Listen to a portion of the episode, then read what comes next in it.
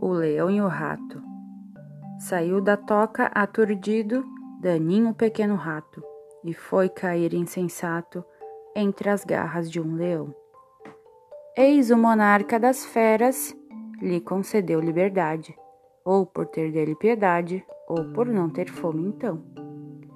Mas essa beneficência foi bem paga, e quem diria que o rei das, fera, das feras teria de um vil rato precisão.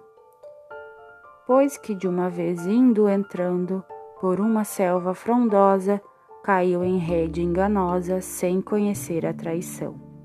Rugidos, esforços, tudo. Balda sem poder fugir-lhe. Mas vem o rato acudir-lhe e entra a roer-lhe a prisão. Rompe com seus finos dentes primeira e segunda malha e tanto depois trabalha que as mais também rotas são. O seu benfeitor liberta uma dívida pagando, e assim a gente ensinando de ser grata à obrigação.